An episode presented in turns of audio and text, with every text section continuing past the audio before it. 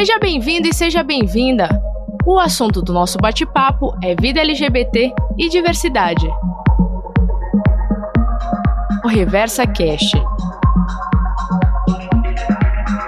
Olá, olá, olá. Eu sou Mayra. Seja muito bem-vinda, muito bem-vindo, muito bem-vinde para mais um Reversa Cast. Hoje a gente vai compartilhar aqui um conteúdo que eu acho que até então eu não compartilhei. A gente tem dois tipos de conteúdos aqui, né, no Reversa Cast. A gente tem um que é comigo, geralmente, e outro que é de entrevistas. Hoje eu tô gravando esse podcast, é dia 1 de dezembro de 2021, e a gente começa um debate sobre Dezembro Vermelho. Dezembro Vermelho é a campanha de conscientização e mobilização de HIV e AIDS. E isso é muito importante quando a gente fala de comunidade LGBTQIA+, né, que impacta ainda o preconceito ao vírus e também, consequentemente, a doença. Tem dia 30 de novembro, eu fiz uma live com a doutora Elna Amaral, infectologista, que ela tá dentro de pluralidades, que é minha comunidade, que é para quem quer quebrar a dificuldade de entender a comunidade LGBTQIA+, mesmo que você seja novo nesse assunto ou que você não tenha lugar de fala dentro da comunidade. E foi uma live muito foda, a gente chama a live de Plurilive, né? E aí eu resolvi deixar ele abertamente. Então, se você for dentro de Pluralidades, lá vou deixar o link aqui embaixo na descrição desse podcast. A gente tem um feed onde a gente organiza os conteúdos e esse conteúdo especificamente ele tá liberado para todo mundo. E eu resolvi também recompartilhar esse conteúdo aqui nesse podcast. Essa nossa Plurilive com a doutora Elna Amaral, que ela explica algumas questões, né, sobre preconceito aí, que impacta a comunidade, ela explica dos novos medicamentos que estão surgindo aí do tratamento, a questão também preventiva. Então foi um podcast muito, muito massa. Eu espero que você goste. Fique agora com a doutora Elna Amaral. Até mais. Tchau, tchau. Será que foi dar certo? Deu certo! Mil perdões, eu tô falando do celular do meu filho, porque o meu deu problema aqui. Ai, mas ó, importa, não importa. Tu acredita que ele tá atualizando ali, não deu tempo. Aí eu lembrei que ele tava, ele tava jogando online. Eu disse, não, ele vou entrar pelo celular mesmo. Não tem problema, o que importa é que deu certo, assim, né? É, importa é ruim é que, eu, que o meu, meu público não vai assistir, mas não tem problema, depois a gente faz outra. Não tem problema. Eu tô pensando em tirar essa. Até tá, tá. isso, né? Eu nunca compartilhei nenhuma plurilive aberta, assim.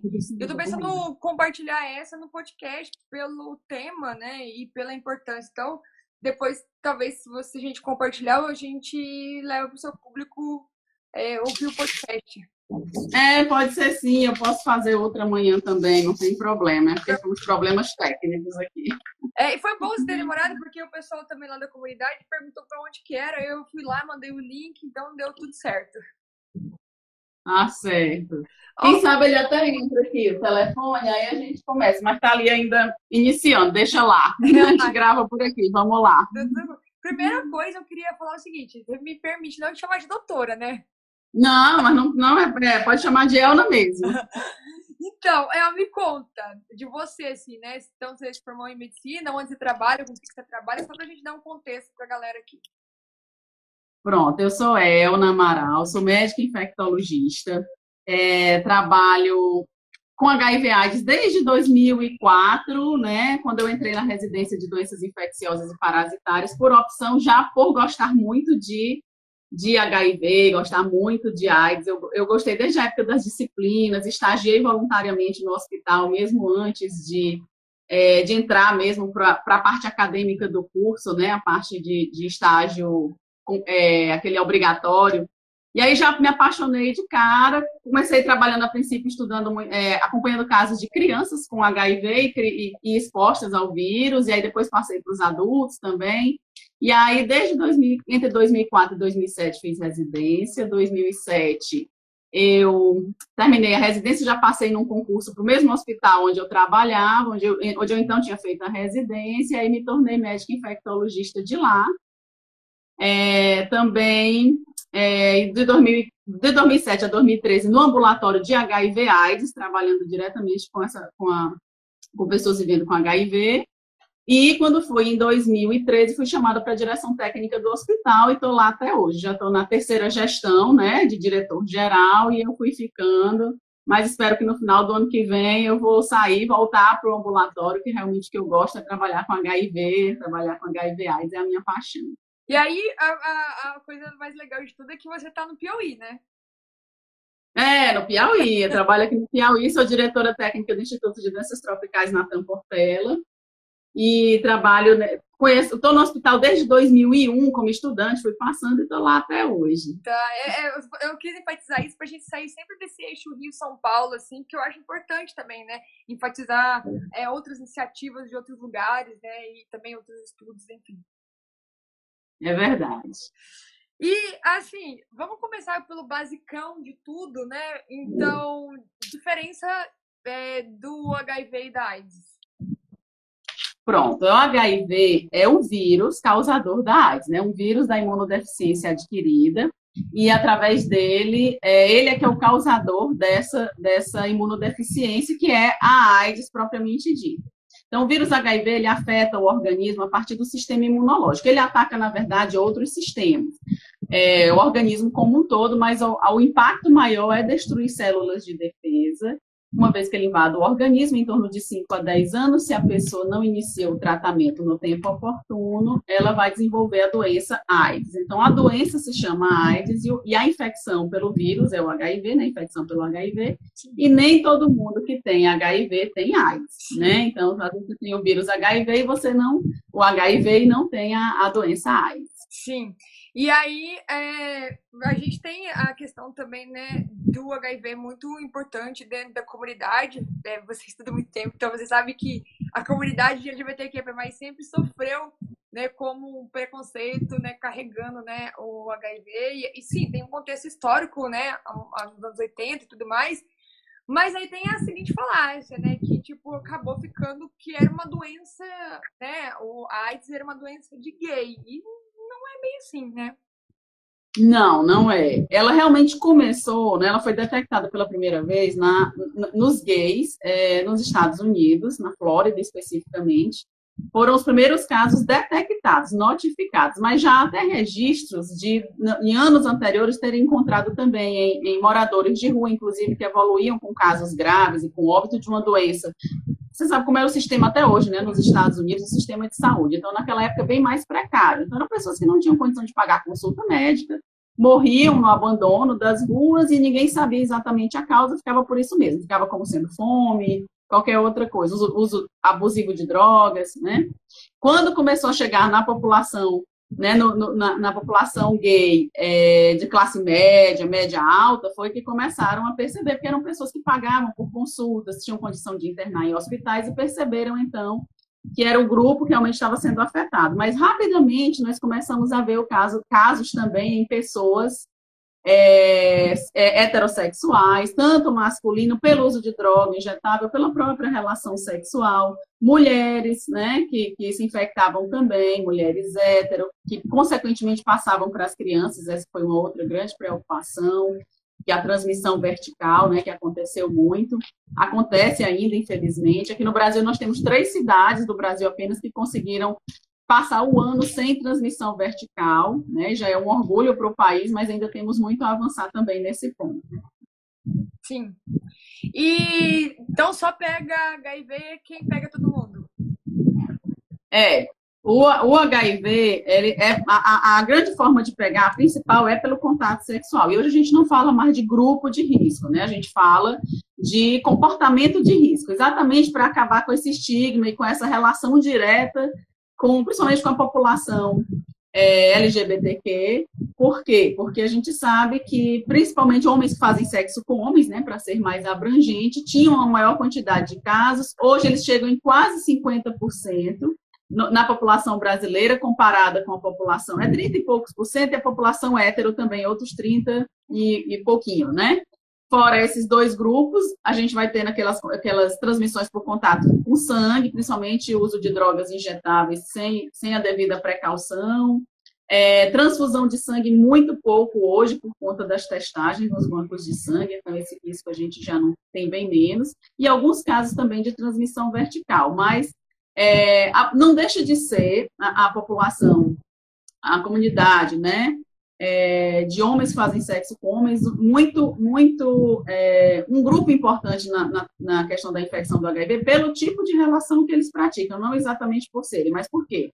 por causa da relação anal, né? O sexo anal é a principal forma de transmissão. A gente sabe que o sexo, é, o sexo anal também é praticado por mulheres, né? Existe a relação heterossexual, é, homem mulher, em que a mulher tem sexo anal. Então, você vai ter a transmissão tão grande numa mulher que faz sexo anal quanto num homem que faz sexo com homem. Então, por isso que a gente fala muito mais hoje de comportamento do que de de, de, de, grupo de risco, como se colocou no passado, em que a gente listava homem que fazem sexo, faz sexo com homem, profissional do sexo, né? É, enfim, eram grupos mais tinham mais essa limitação. E uma curiosidade aí, você já pegou algum caso de lésbica que tinha, que tinha detectado HIV?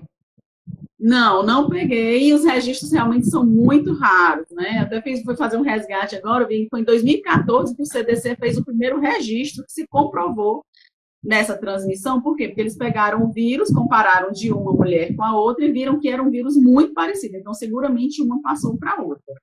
É, mas é muito, muito raro acontecer, né? O que já, já, já se viu muito foi assim, mulheres já tinham tido relação hétero, pegou de alguém, aí né, acaba acontecendo. Mas esses eles conseguiram comprovar e até documentaram em 2014, mas tem muito pouco estudo em torno disso. A gente sabe que é muito, muito pouco provável. Tem que lembrar das outras ISTs, porque não deixa de ser um risco maior, porque tem um contato, né, pele a pele, tem é, os, os acessórios também, que são compartilhados, então, às vezes, pode ali é, haver a transmissão de outras infecções sexualmente transmissíveis, principalmente sífilis, HPV, herpes, mas o HIV das ISTs é a que transmite menos entre, através dos acessórios também. É entre lésbicas, quer dizer que, né, que as Sim. outras não, não têm. E, Exatamente. E aí. é, eu fui, fiz exame e aí fui detectada como positivo. Então, quais os próximos passos? Pronto, uma vez que. O, o que a gente recomenda muito é que as pessoas façam testagem, né? O que, que acontece com as testagens? É, a, a, ela é uma das melhores formas de prevenção também, porque a gente fazer o diagnóstico precoce é uma forma de prevenção. Veja que é uma doença que só evolui depois de 5 a 10 anos, então a gente tem bastante tempo para detectar é, bem no início. Temos outros artifícios também de prevenção, mas falando exatamente da testagem, uma vez que você faça o teste e o teste de detectável, a pessoa deve procurar um serviço logo, se ela fizer diante de um profissional de saúde, obviamente, ela já deve ser acolhida naquele momento, eles já vão passar toda a orientação como é que vai ser dali para frente, é, medicamentos que ela vai, vai precisar tomar a partir de então, alguns exames que serão necessários para seguimento. E aí, sempre que a gente dá esse diagnóstico, tem um terror muito grande relacionado a, a, a, como é que vai ser daqui para frente, né? Pra você ter uma ideia, eu atendi uma pessoa que é um profissional da área da saúde, no hospital particular daqui, e ele recebeu o diagnóstico recente e ele entrou em parafuso, ficou muito perturbado, assim, por quê? Porque é um profissional de saúde que entende bastante, ele diz, olha, eu entendo muito, mas quando acontece com a gente, ele vai, aí você fica naquela procurar culpado, como foi que aconteceu, com quem foi, né? E ele disse que só vem na mente dele, né? Já é um relato dele mesmo, só vinha na mente dele as pessoas que ele viu morrer no hospital, né? Então, assim, mas aí, aí você tem que começar a trabalhar, dizer, e as pessoas que você viu sair bem, que tiveram alta, tem tantos que você conhece que nem precisaram internar. Então, a gente. É incrível como a AIDS, né? O HIV especificamente, ainda tem isso, que a pessoa parece que volta lá para 1980, volta a ver a imagem do Casus, acho que todo mundo vai ficar assim, daquele eu... jeito. Sim fui detectada e aí é meu atestado de morte, né? Então ainda tem essa carga. Exatamente. É, infelizmente, ainda é essa visão que as pessoas têm. E, e a gente tem, trabalha muito tentando desconstruir isso, né?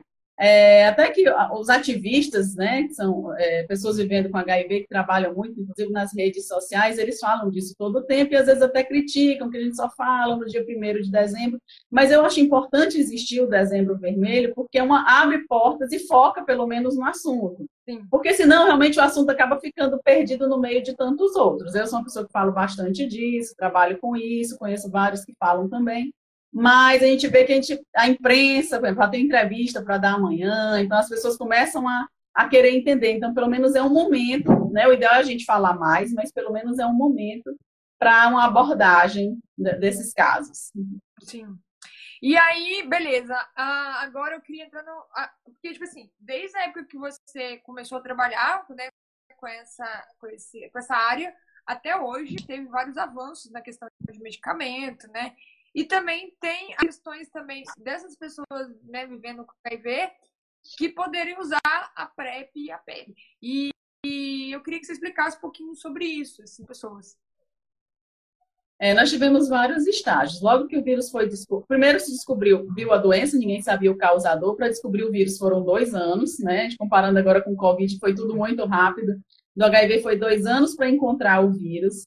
Depois, mais um tempão, pelo menos quatro, cinco anos, para encontrar uma medicação que, que, que, conseguisse manter a pessoa viva por mais algum tempo, mas não foi uma medicação de todo boa, porque eram muitos comprimidos, as reações adversas eram muitas é, o cabelo caía, a pele escurecia, a pessoa sentia muito, se sentia muito mal, né?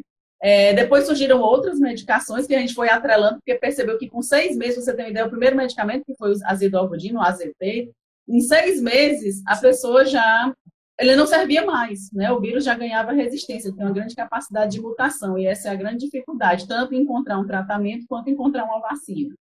É, aí depois foram chegando novos medicamentos que foram associados e descobriram que com três medicamentos combinados conseguia-se fazer um tratamento adequado. E assim foi que foi feito o tratamento, é, foi instituído, e aí ele vem seguindo até hoje. A princípio, eram, eu cheguei a pegar essa fase, né, que eu não, não peguei o começo de tudo, meus professores contam bastante a história, mas eu peguei a fase de prescrever 15 comprimidos para um paciente, Nossa. né, e ele está lá internado, e você, e comprimidos que eram horríveis de engolir, dava náusea, comprimidos grandes, e eu lembro, eu ainda como estudante, eu residi, meio como residente, dizendo, olha, você precisa tomar, é de um por um, e a gente ficava ali.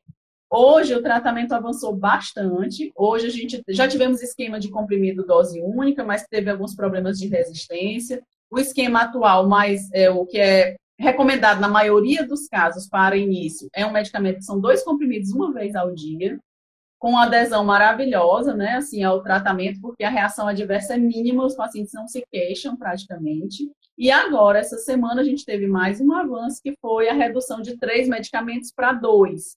Porque a gente toma, são três comprimidos, mas são dois, duas substâncias num comprimido e outra na outra. Então, dariam três, três substâncias.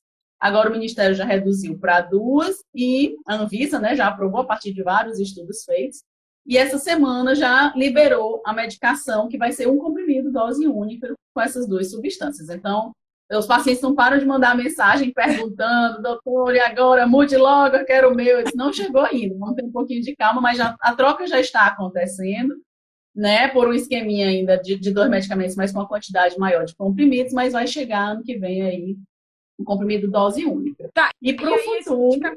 Só só um contexto, esses medicamentos eu consigo hoje pelo SUS? Todos pelo SUS, que é uma outra, uma outra coisa que a gente tem que agradecer todos os dias, né? A gente sempre fala. É, o, o, Brasil, na verdade, foi, um dos primeiros países a instituir gratuitamente o tratamento. Foi, fez, fez aniversário agora, foi em 96, né? Que começou o tratamento antirretroviral gratuito. É, os testes são gratuitos, o tratamento é gratuito, são tratamentos caros. O teste, você tem uma ideia, em torno de 500 reais os dois testes que a gente faz periodicamente, a cada seis meses, para acompanhamento, né, o segmento. Eu sempre falo para as pessoas entenderem, é como se fosse a glicemia para um paciente com diabetes. Tem que ficar fazendo todo o tempo para saber se está tudo ok. No HIV, a gente tem a carga viral que a gente tem que fazer periodicamente. É um exame caro. E o SUS dá gratuito, faz gratuitamente, com qualidade. As medicações também raramente faltam, né? Muito difícil, a gente faz pequenas adaptações, rapidamente o medicamento já está aí. Então, isso foi o que ajudou, com certeza, a salvar milhões de vidas aqui no Brasil. Não sei como seria se a gente não tivesse é, uma forma de tratar, porque pouquíssimas pessoas num país como o nosso, né, subdesenvolvido, teriam acesso à medicação. É, se fosse depender do próprio bolso, né, a gente não conseguiria. E aí, só para fechar a questão do tratamento, na Inglaterra já agora uma injeção que é a cada dois meses você toma injeção e pronto, não precisa ficar tomando medicamento todo dia. E liberou, e a gente já tem uma expectativa de chegar no Brasil nos próximos, no próximo período, assim como também está em estudo um, um adesivozinho que você coloca, né, um implantezinho, né, subcutâneo que você coloca e ele fica liberando a medicação aí por seis meses a um ano. Essa ainda está em estudo, mas tem sido muito falado também. São novas formas de de manter a doença sob controle, a infecção sob controle, sem precisar tomar medicamento todo dia, né? Tá, e aí a PrEP e a PEP Pronto, agora vamos passar para prevenção. É, a gente faz o teste quando a pessoa suspeita, né? Ou as pessoas podem se testar periodicamente, mas outras formas de prevenção são o preservativo, que continua sendo um grande aliado, porque previne não só as o HIV em si, como as outras infecções sexualmente transmissíveis, mas agora, mais recentemente, já agora depois de 2013, 2014, a gente tem acesso à PrEP e à PEP, né? A medicação pós-exposição, a gente chama de PEP, ela chegou primeiro. Quer dizer, a pessoa tinha um contato sexual que ela considerou de risco, ou era realmente um parceiro que ela sabia que tinha o vírus, mas a camisinha rasgou, né? Não usaram preservativo no momento. Violência sexual também a gente faz bastante, porque às vezes não conhece né, a pessoa, o perfil do, da pessoa que violentou. E a, assim como também material importante, o profissional de saúde às vezes se acidenta com um paciente soropositivo, né? Pessoas vivendo com HIV e eles precisam tomar. Então, quando acontece, a pessoa tem 72 horas, preferencialmente duas horas após o acontecido, a exposição, para tomar a medicação. E é uma medicação igual à do tratamento. Então, a pessoa toma durante 28 dias aquele esquema e faz uns exames. Faz um exame na chegada para saber se tem o vírus, deu negativo, ela começa o medicamento depois de 28 dias faz de novo, e depois de três meses dosa mais uma vez, faz mais uma vez o teste para saber se não pegou o vírus. E é realmente excelente a proteção, não, não, a gente consegue com isso evitar que a infecção se instale no organismo da pessoa. Então, mesmo que ela tenha tido o vírus, caiu no sangue dela, chegou na corrente sanguínea, mas o medicamento feito naquele intervalo de tempo consegue debelar a instalação do vírus e a pessoa não, não, não, não adquire né, o HIV. Com relação a a, a outra, a, a pré-exposição, né, que é a PrEP, medicação pré-exposição, é, a pessoa pode conseguir, a partir de, de, de, alguns critérios, alguns requisitos, também tomar gratuitamente esse medicamento. Ela já chegou depois, inclusive pessoas que fazem uso de PEP com frequência, né? Eu trabalho num serviço, por exemplo, que o meu serviço ele oferece 24 horas porque a, pré, a pós-exposição tem que ser 24 horas, porque as pessoas se expõem de madrugada, tem que correr lá para tomar. E tem pacientes que semana a semana chegavam lá para tomar após exposição. Então, essas pessoas que estão se expondo com muita frequência, ou estão ansiosas, pelo menos, por achar que estão se expondo, têm direito a tomar a, pré-exposição, que é aquele medicamento que você vai tomando continuamente, é, mantém suas relações sexuais, mesmo sem preservativo, pensando em HIV, e ela está protegida com aqueles medicamentos. É, tem também a PrEP sob demanda. Se é uma pessoa que não mantém muita relação sexual, ela pode, ela se programa, né? Então sabe que vai ter relação sexual naquele dia seguinte. Ela toma dois comprimidos num dia, aí fica tomando um comprimido, vai tendo a relação, tal, até quando ela não vai mais ter relação, ela pode suspender. Então, se a pessoa é uma pessoa que já tem uma frequência menor de relações sexuais, pode fazer até dessa forma. Mas, se não, também pode tomar continuamente. São medicamentos também oferecidos gratuitamente, é, tem que fazer um segmento, fazer exames periódicos. É, inclusive, é, foi muito falado é, na época que lançaram que ah, agora as pessoas vão abandonar a camisinha, agora vai haver sífilis para todo lado, HPV para todo lado, porque só vão querer usar PrEP. E, na verdade, a medicação pré-exposição ela já surgiu para fazer uma cobertura de uma coisa que a gente sabe que acontece. As pessoas não usam preservativo todo o tempo. Se usassem, a gente não estaria com HIV ainda se disseminando, porque a fala sobre preservativo é desde a década de 80, né? Quando é, o preservativo foi muito usado antes da década de 60 para evitar ter filhos, quando veio a pílula anticoncepcional, todo mundo abandonou e foi retomando na década de 80 e 90 por causa do medo do HIV mas é como se fosse uma arma a mais que a gente tem para aquelas pessoas que não se adaptam a preservativo ou quer usar o preservativo e a PrEP também pode, porque aí você se protege mais se de repente tiver algum problema com preservativo. E a gente, o que a gente tem percebido é que as pessoas estão se testando mais. As pessoas que usam PrEP precisam fazer testes para HIV, para sífilis. Então, se ela pegou sífilis, ou qualquer outra IST, quando a gente faz o teste, a gente dá o diagnóstico precoce também. Ela tem que se testar a cada três meses para receber a medicação. Então, acaba que ajuda também nessa, nessa detecção das outras infecções, que se ela não estivesse tomando essa PrEP, ela não estaria se testando com tanta frequência, consequentemente, a gente também não estaria detectando e tratando. Então, a gente sempre olha por esse lado positivo. Sim, com certeza, ótimo. E você até falou de abandonar a camisinha. E aí eu queria falar é, justamente desse assunto. E primeiro a gente precisa definir o que, que é indetectável. Ótimo. O Indetec, a pessoa quando faz o tratamento, tem algum objetivo do tratamento, uma vez que a pessoa começa a tratar, né? Descobre que tem HIV. A gente tem dois objetivos principais. É fazer com que a carga viral dela se torne indetectável, é, ou seja, ele, ele, tem lá uma quantidade de vírus no sangue que é muito variado, depende de uma série de fatores, mas chega a um milhão de cópias por ml, para você ter uma ideia, é muito vírus, né? Então, a pessoa, sim, ela está transmitindo, ela, se ela tiver relação sexual desprotegida, ela vai passar para outras pessoas.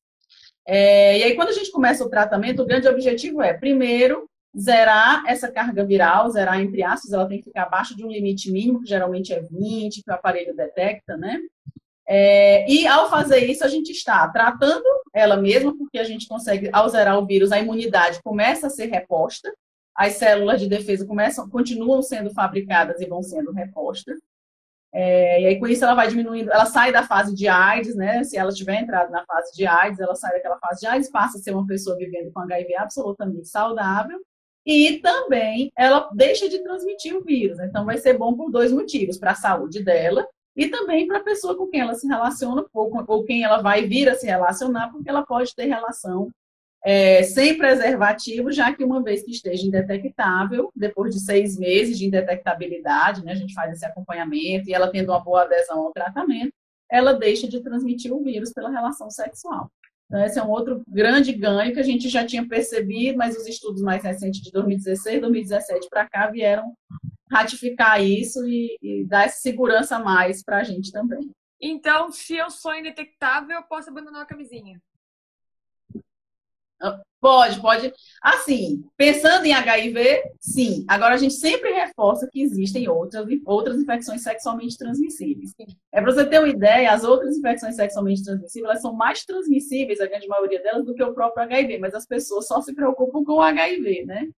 É, porque pelo estigma, é, pelo estigma, pelo medo da morte, como se as outras também não pudessem causar um dano grande e até morte se, é, se elas é, não tivessem, se elas não tratarem adequadamente. O que acontece é que muitas têm tratamento. A hepatite C hoje já tem cura, uma cura recente. Sífilis tem cura, mas você pode pegar outras vezes. Então a gente tenta sempre esclarecer. A gente sempre fala, ó, pensando em HIV, ok. Agora sempre lembre que existem outras ISTs que a gente tem que estar atento também. Sim. E a, o que, que por exemplo, é, se a gente fosse lá na pluralidade que você está com a gente na comunidade, a gente tem uma galerinha que é profissional de saúde também. E aí eu, e, e a galera também atende a população LGBTQIA+. Então, é, dando um, assim, um, um resumão né, dessa, dessa nossa Plurilive aí 4, o que você falaria para essa galera assim, de profissional de saúde aí e conectando com esse dezembro vermelho aí?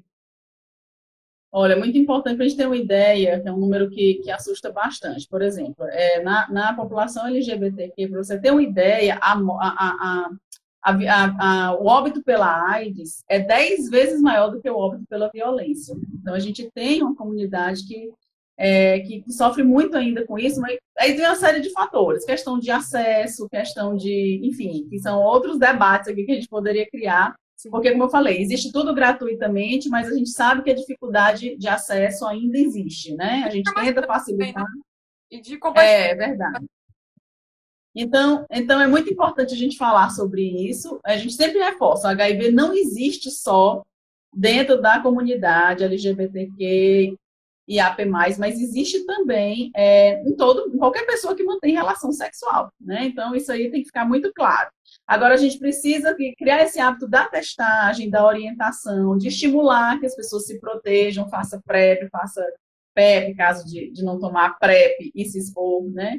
É, o uso do preservativo sempre vai ser falado, mas a gente tem que dar, como se tivesse que dar todos o a gente tem que oferecer todo o leque de opções para que a pessoa se enquadre e se proteja, né? A gente não pode impor, porque isso é muito, muito complicado impor. Não, você tem que usar preservativo, se não usar, vai pegar. Mas a gente também é, tem que oferecer todas as armas que ela tem e esclarecer. E aí cabe a ela, é, a partir desses esclarecimentos, buscar a, a, proteção. Isso é muito importante. Essa fala nos profissionais de saúde é muito importante. E a questão do acolhimento, que é outro fator muito que eu acho é, importantíssimo, né?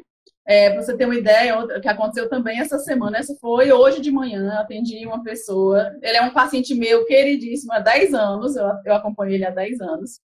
É, ele é homem que faz sexo com homem, e ele está com problema de não encontrar, ele estava procurando um proctologista que, que entendesse ele, entendeu? Como uma pessoa, porque o que acontece? Ele teve um problema anal, umas fissuras, o médico fez um tratamento, não fez cirurgia, mas ele ficou incomodado com a forma como, como ficou, né? Ele queria fazer uma cirurgia corretiva. Ele era esse, mas mais ou menos. É, ele queria fazer como se cirurgia corretiva, né? Uma cirurgia plástica, e o médico, não, não vou fazer porque não precisa. Se você está evacuando direitinho, não precisa.